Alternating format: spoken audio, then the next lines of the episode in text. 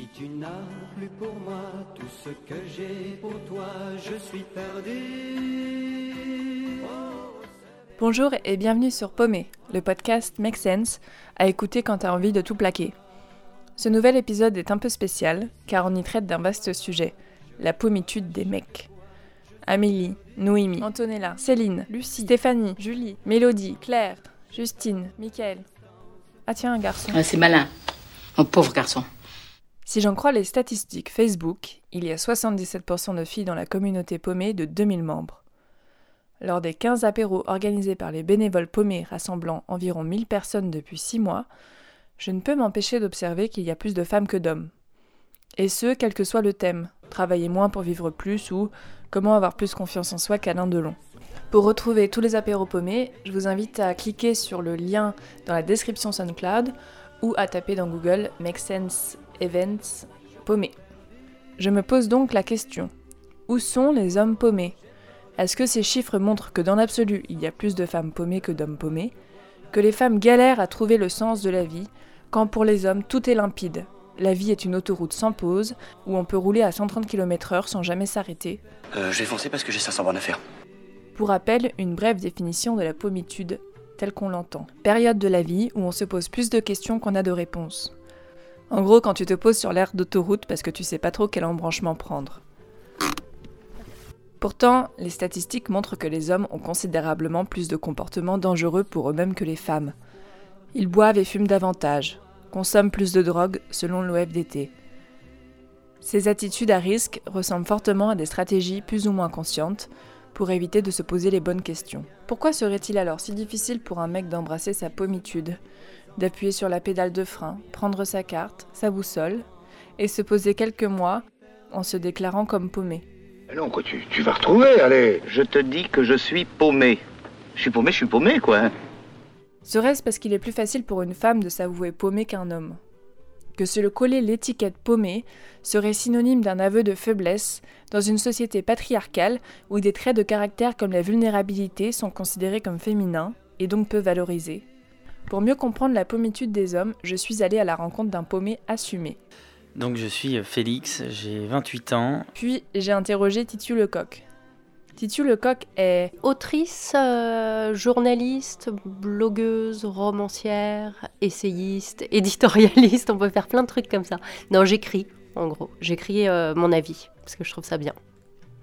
et je suis vraiment fan d'elle. Son dernier bouquin, Libéré, délivré, le combat féministe se gagne devant le panier de linge sale, est une lecture féministe indispensable qui dépasse largement le sujet des inégalités dans les tâches ménagères. Elle nous parlera de Natacha Polony, de ce que c'est pour elle d'être paumée, de la fabrique des filles et surtout celle des garçons, cette fabrique qui les empêche de s'assumer paumées. À la fin de cet épisode, on inaugure un nouveau format, la délicieuse plaidoirie de Lucie, pour que les hommes pleurent. La première fois que j'ai croisé Félix, je me suis dit que ce mec, en plus d'être franchement sympathique, avait l'air bien dans ses baskets. Oh, vous avez l'air bon et très doux. Félix a grandi à Bruxelles et habite à Paris depuis une dizaine d'années. Il a bifurqué tellement de fois que j'avoue que je perds souvent le fil de ses reconversions. Dans sa vie, il s'assume pleinement comme paumé, ce qui est plutôt original pour un mec. Euh, en arrivant à Paris, euh, un peu persuadé que euh, ma voie était dans le commerce, j'ai fait une fac d'éco-gestion pendant deux mois. Au bout de quelques semaines même, je me suis aperçu que j'étais pas du tout à ma place, tant au niveau de- du contenu que euh, des gens qui fréquentaient ces, euh, ce genre de formation. Et donc j'ai arrêté, j'ai euh, trouvé un travail pour occuper le- la fin de, de mon semestre et puis j'ai commencé à une fac d'histoire où je suis resté pendant, pendant les cinq années qu'on suivit. J'ai également travaillé pendant cette période-là où j'ai bossé chez Apple dans un premier temps. J'étais vendeur et puis formateur. C'était hyper intéressant.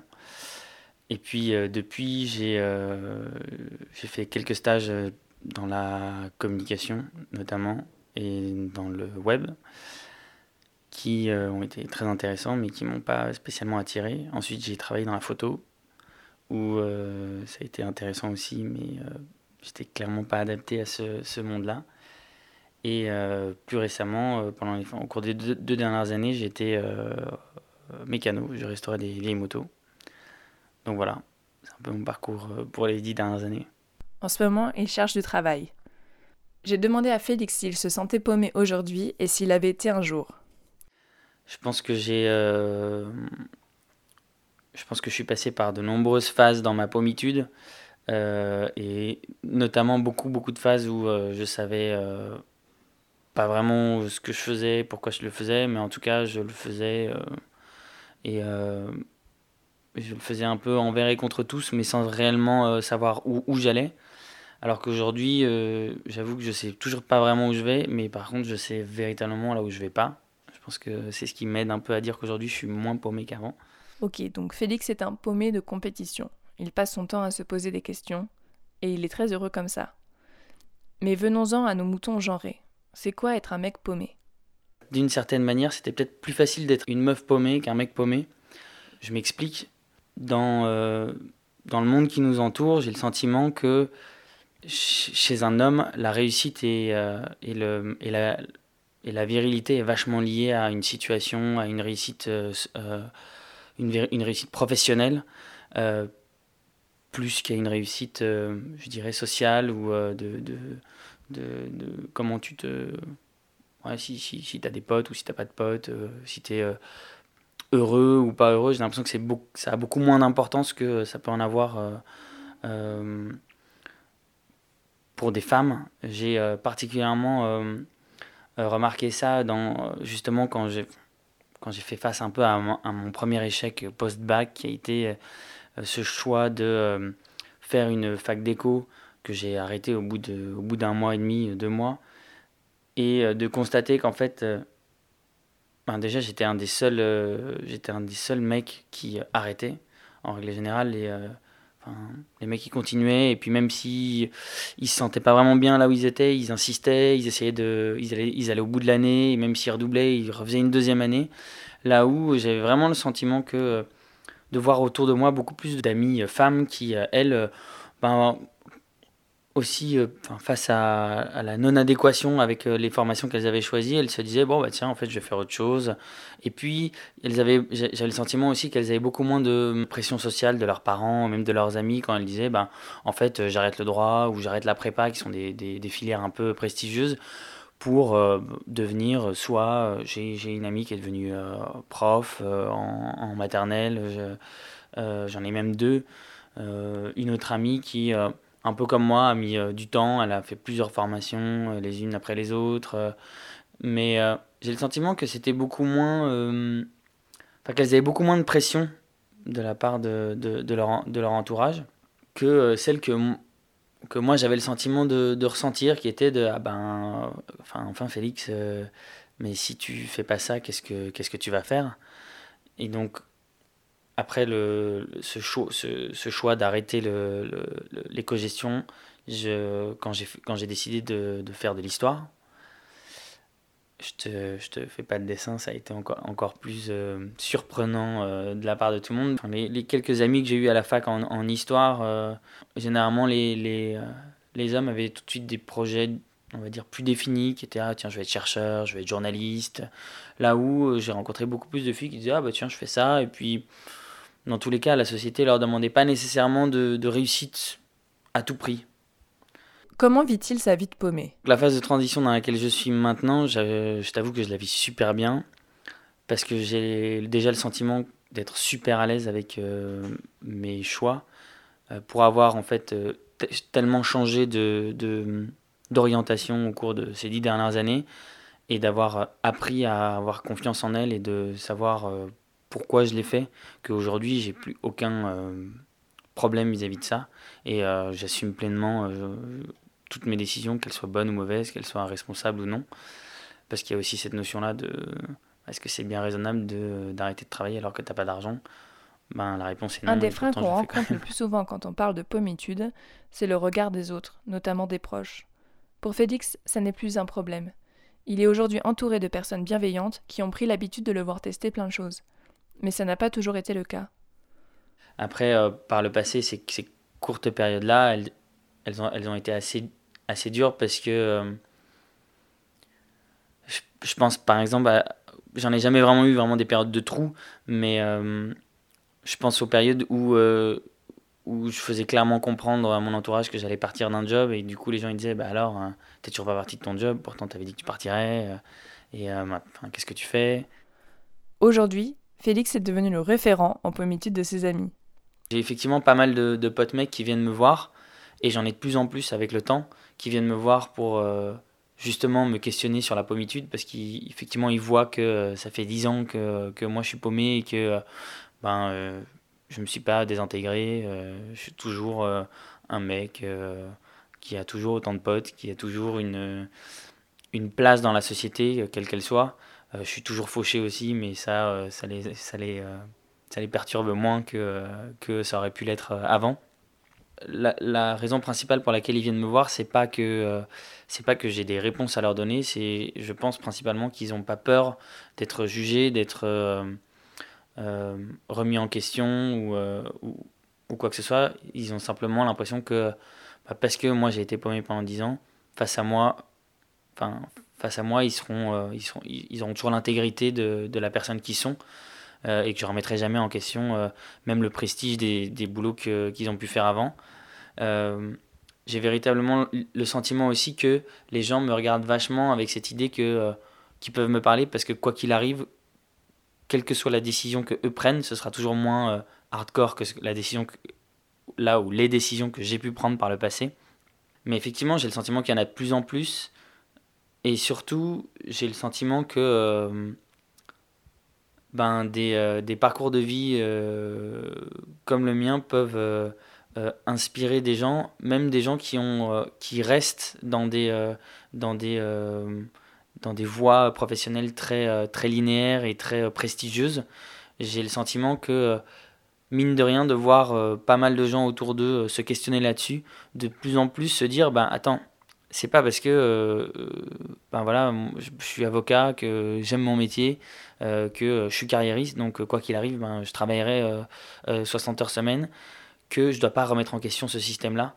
Et j'ai, je connais plusieurs personnes qui ont fait ce chemin-là aussi, en fait, qui à un moment se sont dit Attends, mais est-ce que c'est vraiment ce que je veux? Et qui aujourd'hui continuent à travailler comme ils travaillaient avant, mais simplement ils le font en pleine conscience et ils sont tout à fait euh, conscients que le jour où ils craquent, ou le jour où ils changent d'avis, ou le jour où leur vie prend une autre tournure et qu'ils n'ont plus envie de faire ça, je pense qu'ils ont, ils ont aussi la, la, liberté euh, et la légitimité de le faire parce qu'ils se disent que, ben, au pire, ce sera juste euh, un, changement de cap qui et c'est pas très grave en fait. dis que c'est un conseil pour les paumés mecs du monde. N'ayez pas peur d'être paumé, c'est normal.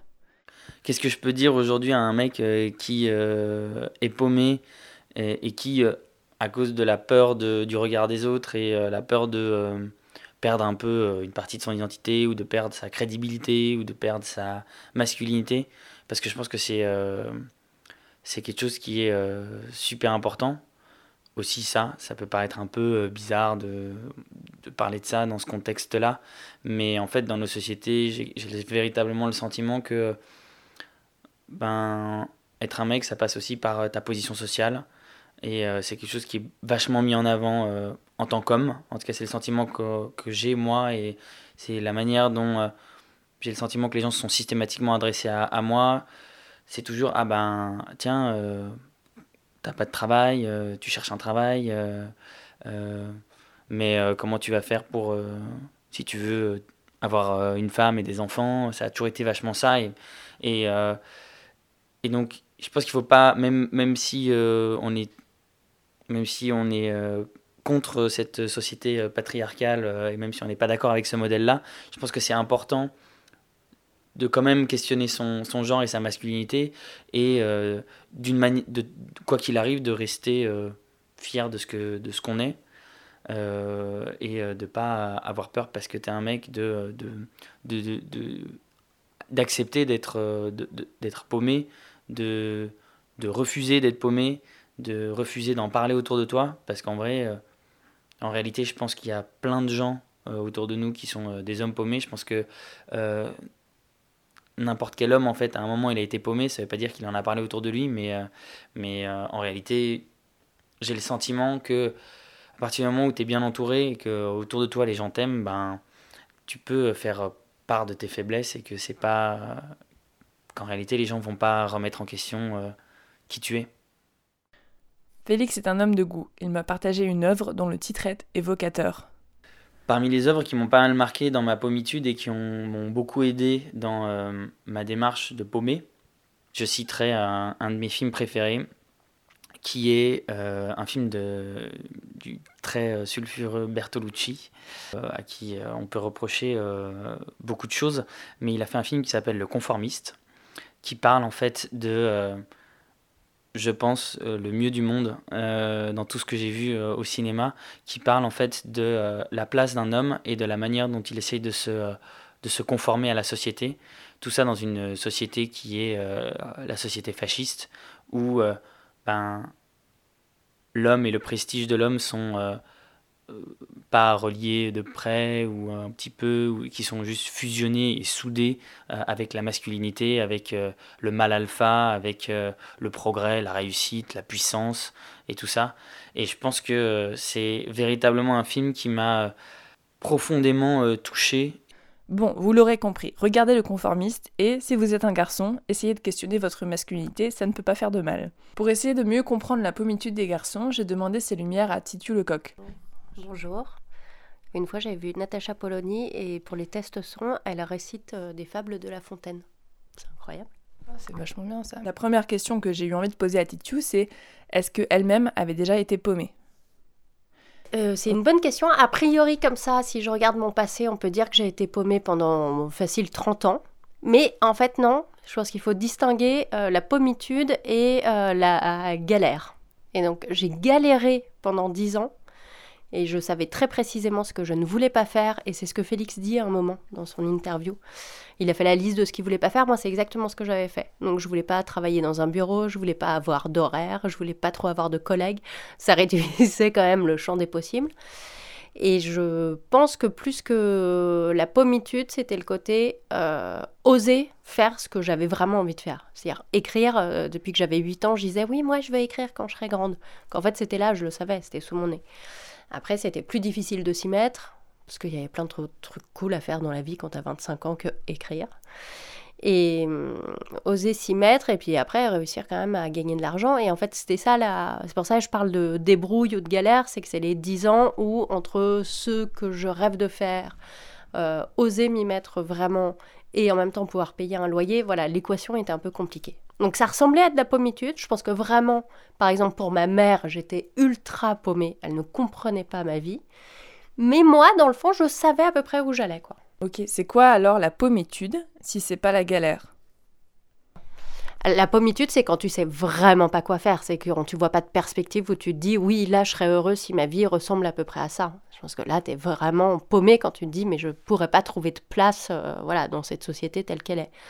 Moi, je me disais, je pourrais en trouver une, mais en écrivant, mais est-ce que on peut vivre financièrement de l'écriture? Et c'était quand même une question pas évidente. Donc voilà, donc le projet était là, sa viabilité était moins évidente. Je lui ai demandé ce qu'elle avait pensé du témoignage de Félix. Alors, ce que j'ai trouvé super dans le témoignage de Félix, c'est qu'il va bien, quoi. Mais il le dit, ouais, mais moi je suis bien, je suis bien dans mes baskets, je suis trop à l'aise et tout. Je suis là, waouh, ok, donc t'es dans la pommitude, mais genre la pommitude heureuse et épanoui. Et ça, je trouve ça vraiment cool d'être sorti du côté euh, faut que je trouve ma place dans la société. Lui, visiblement, il se dit bah en fait non, pas forcément, tant que j'arrive à survivre comme ça et que je suis heureux. Alors que tu vois, moi dans mon parcours, je me suis dit oui, alors je veux écrire, mais est-ce que je vais réussir à en vivre, etc. Mais donc c'est quand même rentrer dans un truc précis, quoi. Et je suis contente parce que j'ai réussi. Mais lui, il reste vraiment hors système, j'ai envie de dire. Donc euh, ça, j'ai trouvé ça assez formidable. Et après, je me suis demandé si une fille en aurait été capable de le vivre aussi bien. Et je me suis dit, mais quand même, est-ce que c'est pas un privilège masculin à un moment de se dire, ouais, bah, je suis bien comme ça, là, euh, je fais mes trucs, euh, je m'inquiète pas trop pour l'avenir. Enfin, et je suis pas sûre que pour une fille, ce soit aussi simple. Pourquoi c'est pas aussi simple pour une fille, selon toi? Parce que, parce que dans l'identité féminine telle qu'elle est construite, je crois qu'il y a vraiment un rapport au temps qui est assez fondamentale, et à la planification. Je pense c'est compliqué de ne pas savoir euh, ce qu'on va faire trois ans plus tard. Quoi. Alors, on peut ne pas savoir ce qu'on va faire six mois plus tard, mais je sais pas, toutes mes copines, elles ont quand même plus ou moins un plan de vie en tête. qui change à chaque époque de la vie, hein, on est bien d'accord, elles ne le respectent jamais, mais voilà, elles ont besoin de se dire vraiment je lâche et on verra bien. Je dis, il y a un truc ouais, avec l'identité féminine, je me dis c'est pas si évident quoi. Si c'est pas sur la pression sociale, c'est plutôt un truc intérieur qui fait que tu t'autorises à bien vivre le fait d'être paumé. Ça, ça je me dis comme ça un peu intuitivement, ah ça va pas trop avec la manière dont on fabrique les filles à l'heure actuelle quoi. Euh, ce qu'il dit, lui, c'est sur la pression sociale autour et le regard qu'on porte euh, sur les individus. Et ça, je le rejoins. Je pense que, je pense que les filles, ont, mais c'est vraiment horrible, on dirait le 19e siècle ou le 20e siècle, je pense que les filles, à partir d'un certain âge, on les fait chier sur quand est-ce que tu vas avoir des enfants ou avoir une relation stable avec un homme et que là-dessus on laisse les garçons vachement plus tranquilles et que par contre euh, Félix a raison sur les garçons on va mettre le côté ta carrière etc L'autre pendant, ça veut dire que on encourage plus les garçons à la réussite que les filles. C'est-à-dire qu'une fille qui, il donne l'exemple, tu vois, une fille qui va se lancer en droit ou en médecine, qui va galérer, qui va peut-être se planter, qui en a marre, qui a envie d'abandonner, eh ben on va peut-être plus facilement lui dire bah ouais abandonne. Sous-entendu, c'est trop dur pour toi, tu es trop fragile, faible pour réussir, qu'un garçon va lui dire non non vas-y donne-toi les moyens, va jusqu'au bout parce qu'on postule qu'il est plus fort. Pas qu'il est plus intelligent, mais qu'il a une espèce de force intérieure. Et elle, la petite chose fragile, bon, bah, c'est normal qu'elle laisse tomber et c'est plutôt bien qu'elle se fasse pas de mal, quoi. Et le garçon, il faut qu'il y aille à fond. Ça, ça me paraît assez évident dans le, voilà, la pression sociale euh, des gens autour. Et du coup, il y a, enfin, tu vois, c'est vraiment la question, euh, lequel des deux, entre la peste et le choléra, est mieux, parce que dans le cas de Félix, oui, il a subi une pression sociale de pas faire une carrière euh, classique masculine, et en même temps, euh, de l'autre côté, on peut se dire, ouais, les filles, on leur fiche la paix parce qu'on pense de toute façon, elles sont pas capables. C'est pas non plus super. Et à côté de ça, on va plutôt leur dire, bon, alors, une famille et des enfants, c'est pour quand? Et, ça, et aussi, tu vois, si on développe l'exemple qu'il donnait de euh, abandonner euh, les études de droit quand tu es une fille pour devenir euh, un stit, visiblement il a plusieurs copines qui ont fait ça, j'en connais aussi. Et il disait, c'est plutôt bien perçu. Alors déjà, parce que tu quittes ton truc de droit pour un poste de fonctionnaire, et ça c'est bien pour les filles fonctionnaires.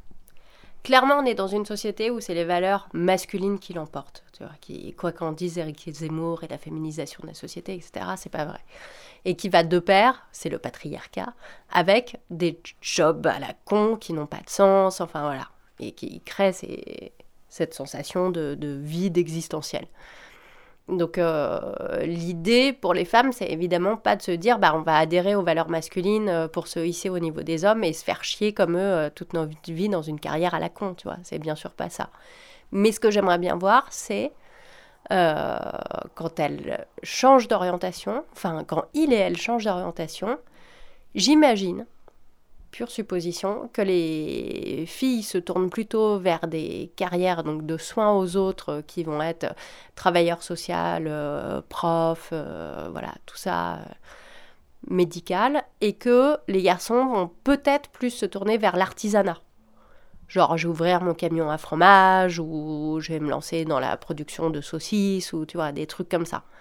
Et ça, c'est quand même très très genré.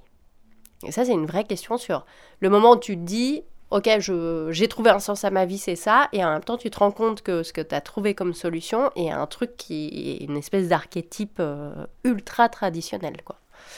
Après, je juge pas, j'ai pas de. Juste, voilà, je remarque les trucs, je me dis, ah, c'est quand même sacrément compliqué.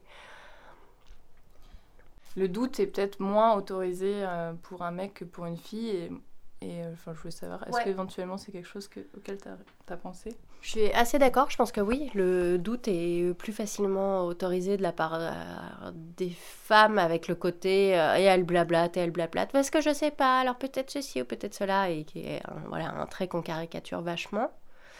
Après, je te dis, il y a aussi le côté, peut-être qu'on encourage moins les filles de manière générale. Et, et il y a un truc qui m'a toujours frappé. Alors pour le coup, c'est pas professionnel, c'est dans la vie amoureuse. J'ai l'impression que la décision de rupture, alors rupture ou divorce euh, pour les plus âgés, vient souvent des femmes. Est-ce que ça ne serait pas aussi la manière dont les émotions sont gérées par les mecs? Pense que les, effectivement, sans doute, les filles, parce qu'on leur a appris à faire attention à leurs émotions et à celles des autres, et à les verbaliser, à les cultiver, etc., sont plus capables de dire Ah, là, je ne me sens pas bien dans cette situation. Et, une fois qu'on en a pris conscience, ça devient insupportable en général. La prise de conscience du fait d'être pas bien rend le fait d'être pas bien insupportable. Et c'est vrai que les, garçons, ça je le vois vraiment, moi, en, élevant deux petits garçons, on ne leur parle jamais de leurs émotions. Donc, mes fils, il y a un truc, euh, quand on rentre à la maison, maintenant, on a des petites euh, vignettes que j'ai posées à l'entrée de la maison avec euh, plein de dessins qui représentent des émotions pour qu'ils prennent l'habitude quand on se retrouve quand ils arrivent de me dire bah voilà aujourd'hui je me sens plutôt comme ça. Et le fait de se dire bah je me sens plutôt comme ça, déjà se demander comment tu te sens, être capable de le verbaliser et puis du coup euh, normalement si tout marche bien dans cette éducation, c'est de demander et toi maman comment tu te sens, c'est de s'interroger sur l'autre en face. Donc peut-être que c'est ça aussi, peut-être que ouais, c'est un rapport aux émotions qui n'a pas été développé et à, une forme d'intériorité, quoi, de sensibilité. Euh, c'est possible. Oh, et je pense que c'est pas viril de s'interroger comme ça sur euh, je me sens pas déjà d'avouer je me sens pas bien. Je me sens pas bien en ayant un boulot, c'est quand même sacrément dévirilisant. Toutes les conduites à risque, on les retrouve fois 10, voire fois 100 chez les hommes par rapport aux femmes. C'est vraiment énorme. Et euh, ça peut être usage de drogue, ça peut être l'alcool, ce qui mène à la prison. Donc effectivement, il y a beaucoup plus d'incarcération d'hommes. Ce qui veut dire qu'il y a un mal-être, quoi. Et c'est là où les chercheurs se sont beaucoup interrogés sur la fabrique de petits garçons, comment on fabrique des garçons et comment on fabrique des garçons qui sont malheureux en leur interdisant le droit d'exprimer le fait qu'ils sont malheureux. On fabrique aussi des petites filles qui disent qu'elles sont malheureuses et on les écoute pas, mais elles ont le droit de le dire.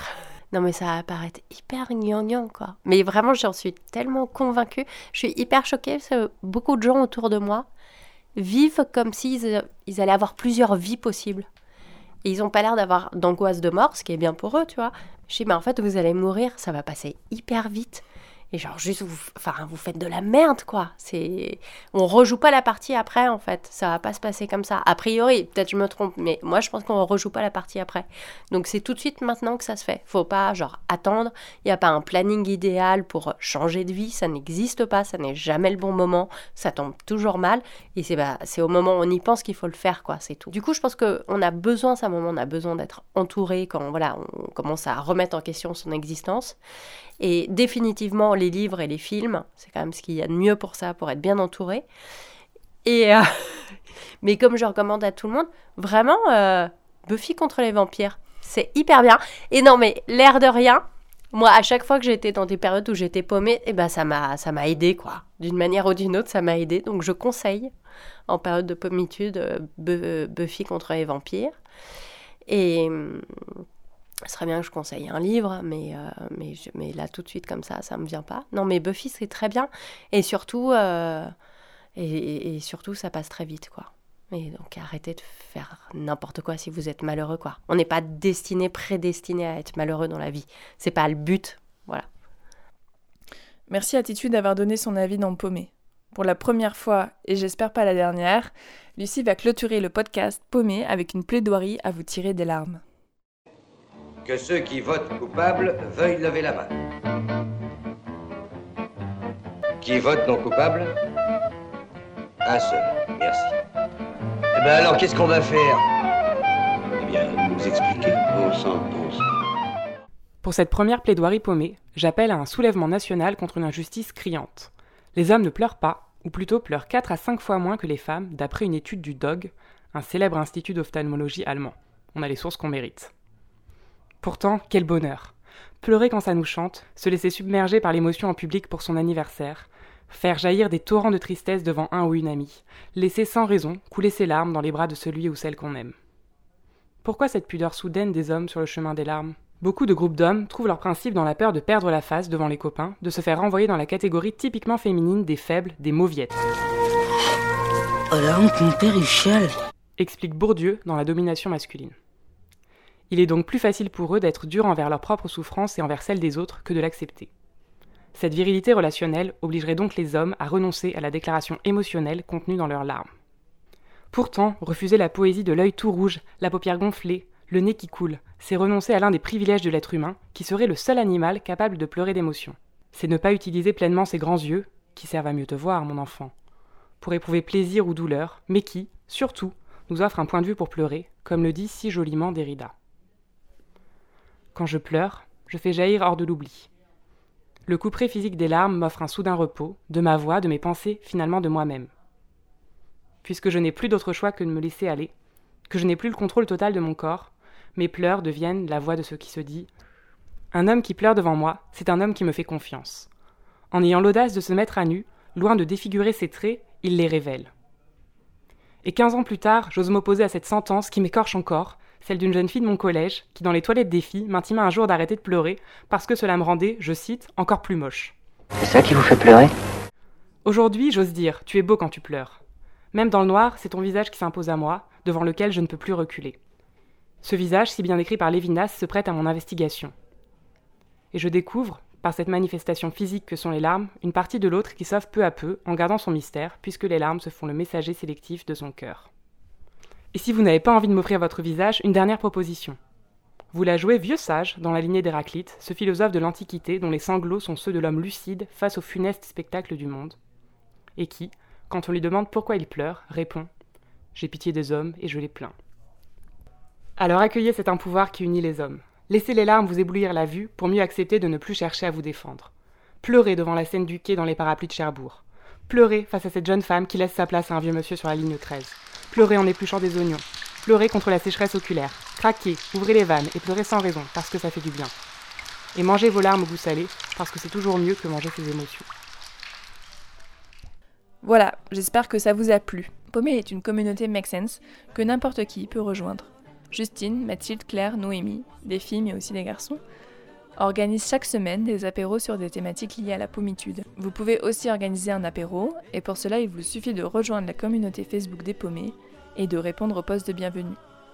A bientôt et vive la pommitude